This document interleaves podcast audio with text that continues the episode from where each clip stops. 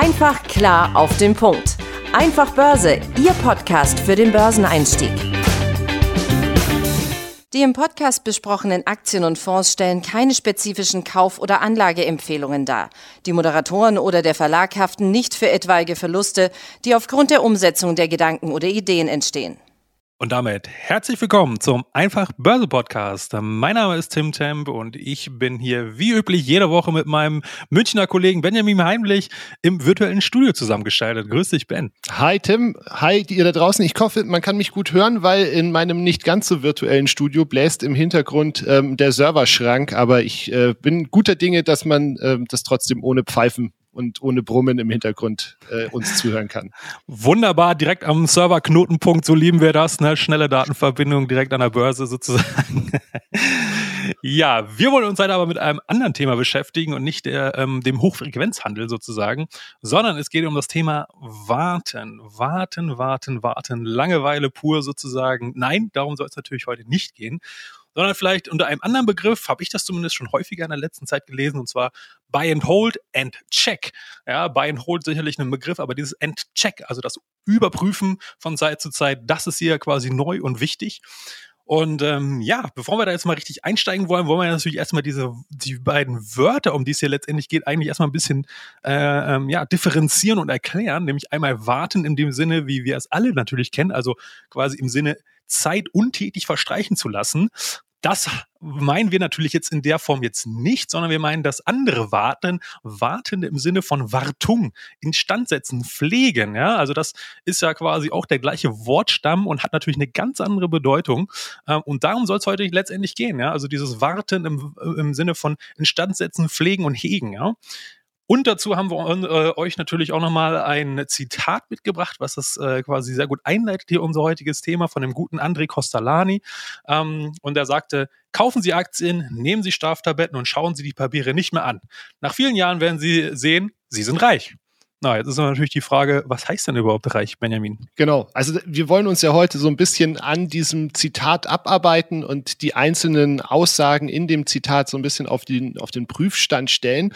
Und zum Thema reich habe ich äh, letztes Mal einen Podcast gehört mit Florian Heinemann. Das ist ein ähm, Berliner Venture Capitalist, also der hat unter anderem auch in Klarna oder in Trade Republic ähm, mit, seinem, mit seinem Fonds investiert. Und der hat gesagt, also wenn man den Anspruch hat, wohlhabend zu werden, dann muss man irgendwann alles auf eine Karte setzen. Und ähm, das beinhaltet ja, dass man mit, mit einem breit diversifizierten Portfolio, so wie wir das hier ja immer propagieren, eigentlich da nicht hinkommt.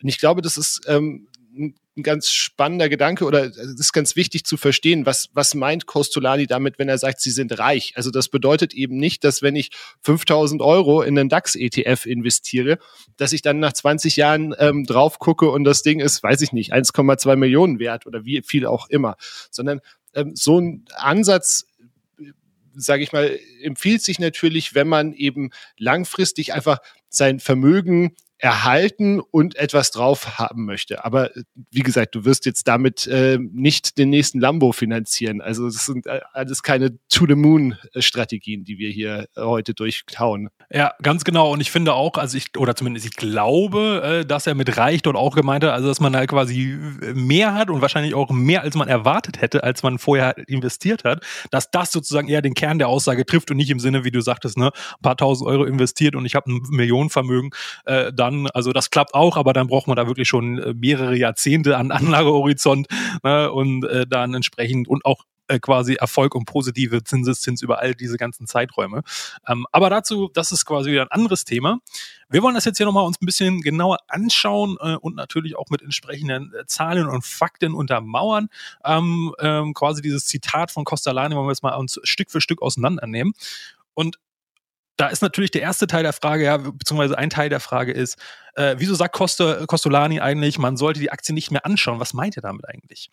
Damit wird er wahrscheinlich gemeint haben, dass so gewisse Belastungsfaktoren, also wie aktuell äh, Inflation steigt rasant an, Rezessionsängste machen die Runde, ähm, äh, geopolitische Auseinandersetzungen, kriegerische Sachen, ja, ähm, dass das alles Ereignisse sind und Erscheinungen, die in der Regel ähm, oder eigentlich immer äh, vorübergehender Natur waren. Ja, das war kann Wochen, Monate, vielleicht auch Jahre sein, aber es sind halt eben nicht Jahrzehnte oder halt dauerhafte Zustände, äh, die halt nie wieder sich ändern. Ja? Also das, das ist schon mal zumindest ein wesentlicher Punkt. Und da haben wir uns äh, euch natürlich auch mal Zahlen mitgebracht.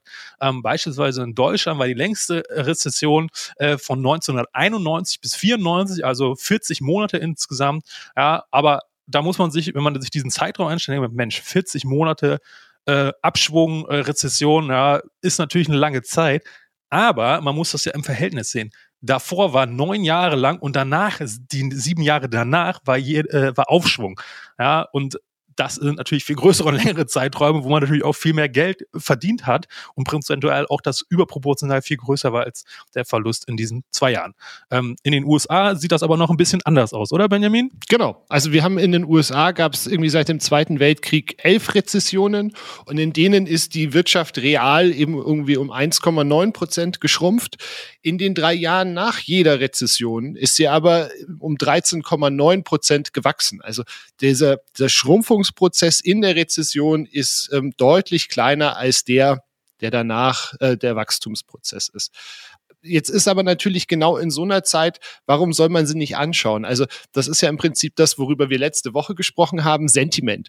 Ähm, und wenn man häufig Aktien kauft, verkauft, dann läuft man dann natürlich Gefahr, dass man sich von der allgemeinen Stimmung, also dem Sentiment, oder aber natürlich auch den eigenen Ängsten leiten lässt und gefährdet so schlicht und ergreifend die Portfolio-Performance. Also oft gelingt es ja noch nicht mal Profis, den Vergleichsindex zu schlagen. Ich habe da eine Studie von S&P Dow Jones Jones, wonach ähm, 88,4 Prozent der aktiv gemanagten Fonds über einen Zeitraum von 15 Jahren hinweg im Durchschnitt schlechter performen als der jeweilige Vergleichsindex. Wir haben das Ganze ja auch schon mal in der Folge 11, wo wir uns die aktiven und die passiven Fonds angeschaut haben, ja auch schon mal aufgedröselt.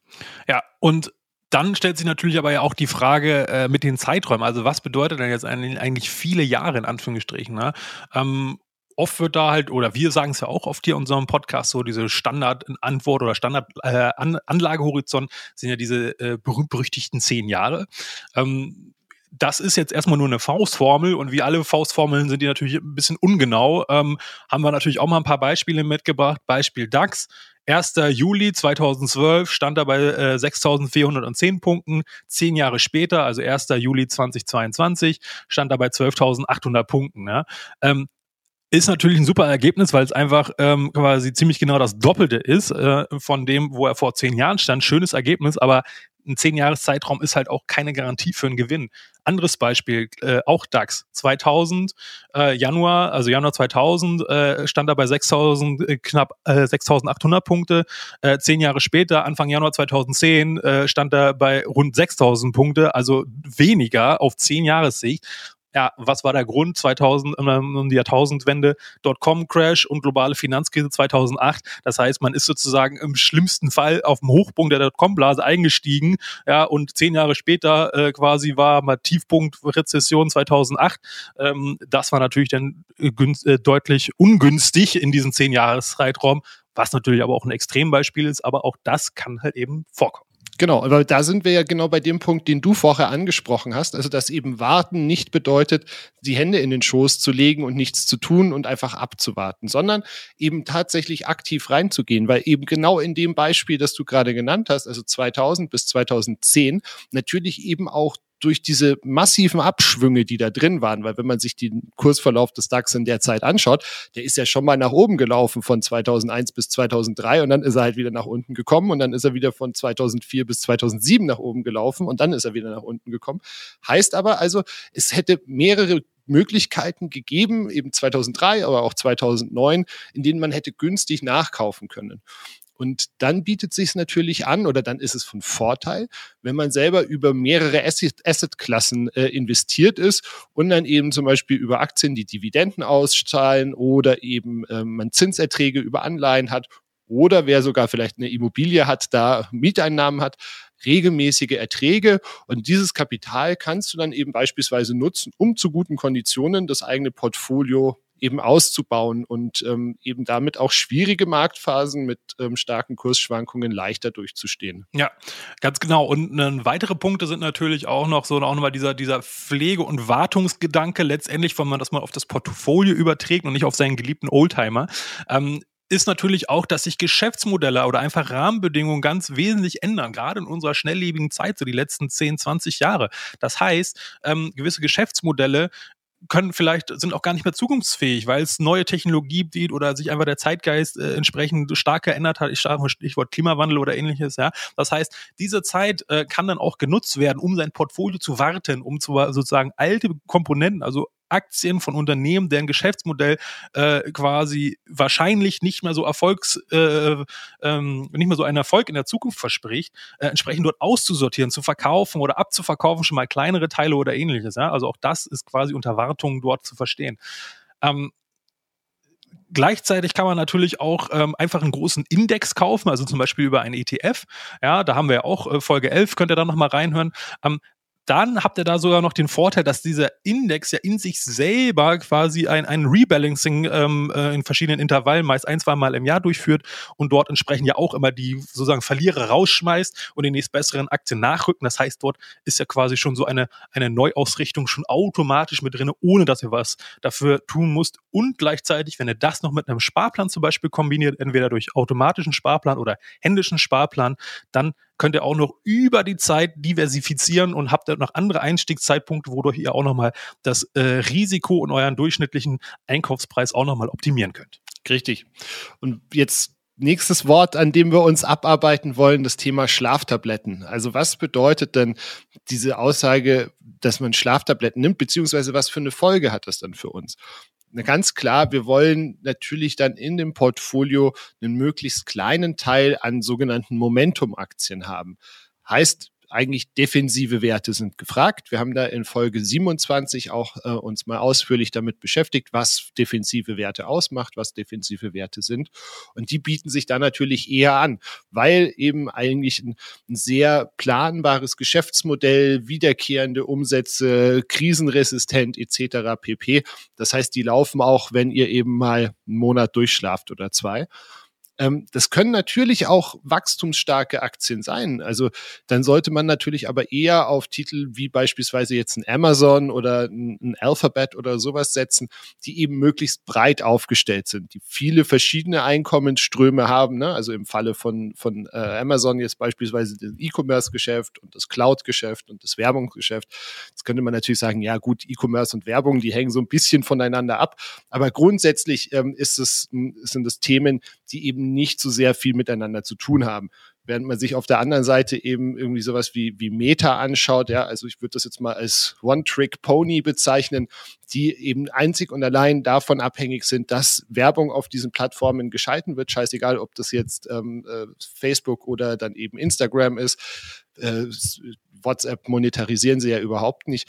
Und da die laufen natürlich Gefahren, Gefahr, dass ähm, über einen langen Zeitraum praktisch dieses Geschäftsmodell überholt wird, weil eben wirtschaftlicher Abschwung oder sogar vielleicht wie im Falle von Facebook tatsächlich nochmal irgendwie von regulatorischer Seite am Ende sowas wie eine Zerschlagung drohen könnte. Ne? Ist ja nie ganz vom Tisch, auch wenn es bei uns eher unwahrscheinlich ist. Ja, ganz genau. Und der gute Costalani ist ja auch der gute Costalani, weil er nicht nur dieses Zitat oder diese Weisheit quasi uns mitgegeben hat zu seinen Lebzeiten, noch viele weitere andere.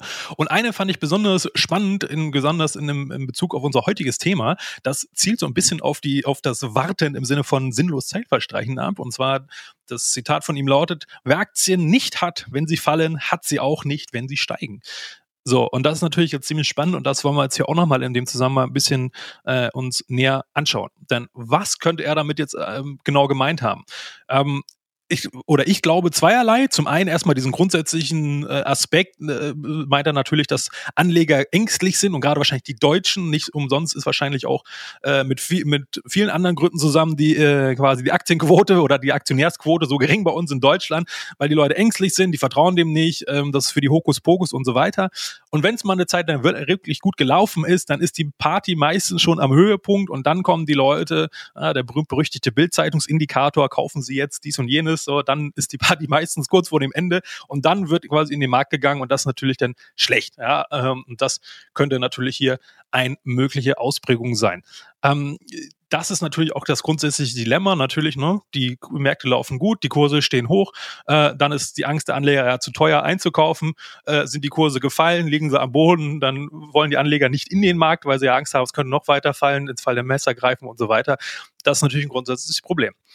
Aber, und jetzt kommt der zweite Teil der möglichen Antwort, die Costalani dort gemeint hat, und die habe ich mal eine spannende Studie von der Bank of America rausgesucht. Äh, fand ich total interessant, was dabei rausgekommen ist. Und zwar ähm, erstmal zur Erläuterung. Ähm, es wurde dort untersucht, äh, was einzelne Handelstage für einen Einfluss auf das Portfolio oder die gesamte Rendite über große Zeiträume haben können. Ne? Ähm, das heißt, was passiert, wenn man quasi wenige gute Tage im Jahr verpasst? Äh, gleichzeitig, was passiert, wenn man die äh, schlechtmöglichsten Tage im Jahr quasi ausklammert? Also wenn man wüsste, dass, dass der Tag kommt und dort nicht investiert ist, was passiert dann? Und das hat einen dramatischen Einfluss darauf, obwohl es nur wenige Tage sind, äh, entsprechend auf das Ergebnis.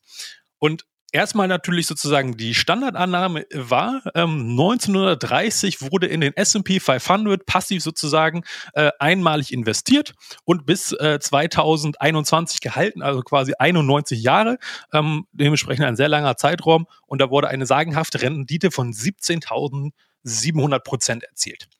Das ist natürlich erstmal beeindruckend, aber es ist entsprechend auch ein großer Zeitraum was würde jetzt passieren, wenn ein Anleger, der diese 91 Jahre lang permanent investiert ist, außer an den jeweils äh, zehn besten Tagen in einem Jahrzehnt, also jeweils nur ein Tag im Jahr nicht investiert war. Und das war der beste Tag, Tagesgewinn quasi pro Jahr.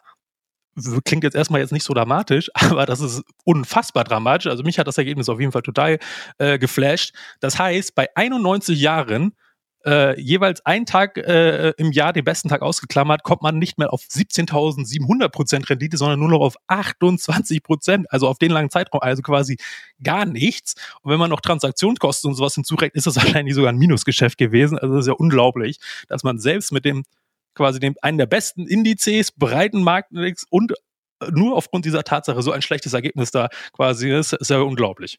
Ja, voll. Und ich meine, äh, du hast ja auch noch rausgesucht, was praktisch im, im Umkehrschluss der Fall wäre. Also wenn man was passiert, wenn die Anleger über den gleichen Zeitraum, eben diese 91 äh, Jahre, jeweils nur die schlechtesten zehn Jahre in einem äh, Jahrzehnt ausgelassen hätten. Und das ist natürlich, das schlägt, das ist fast den Boden aus, äh, 3,8 Millionen Prozent Rendite. Also ist natürlich irrsinnig, ähm, wenn man, wenn man sich das überlegt. Und äh, man hat das tatsächlich dann auch nochmal in der Kombination simuliert. Also wer die besten und die schlechtesten zehn Jahre ausgelassen hat, kommt immerhin auch noch auf 27.200 Prozent. Also es zeigt schon, wie, wie massiv das eben sein kann, wenn man eben bloß einen Tag im Jahr nicht investiert ist.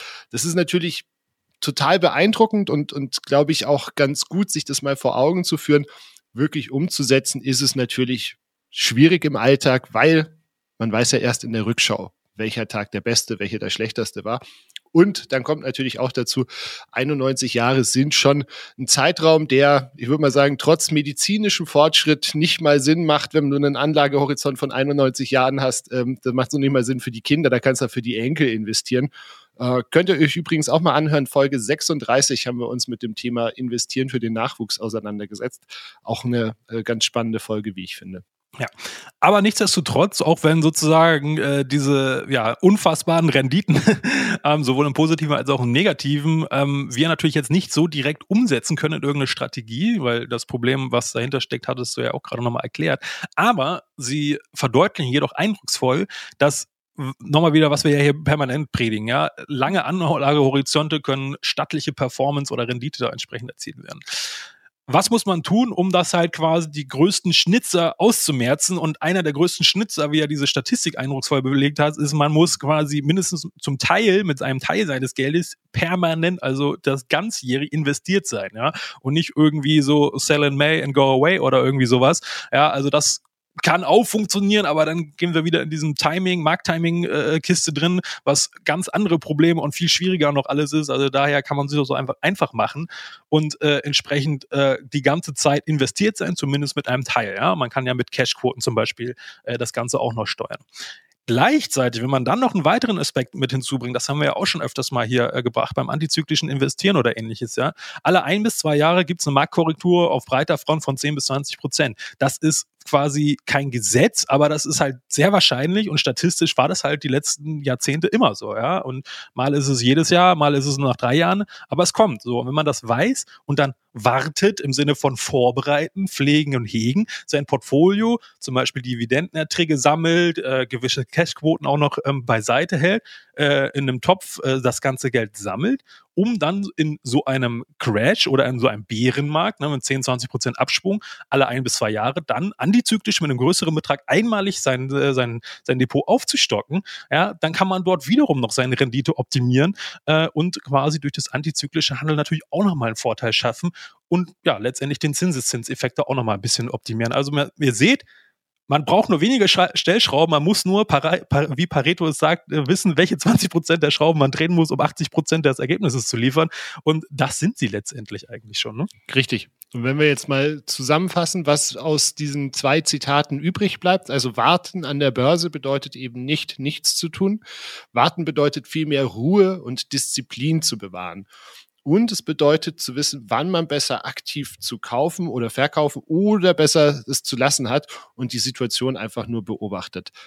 Ähm, bisschen, bisschen schwierig, äh, praktisch mit einem Sprichwort zwei Sprichwörter zusammenzufassen, aber ähm, das passt einfach so wunderbar. Hin und her macht Taschen leer, äh, ist, glaube ich, hier einfach ein, ein ganz, ganz sinnvoller Ansatz.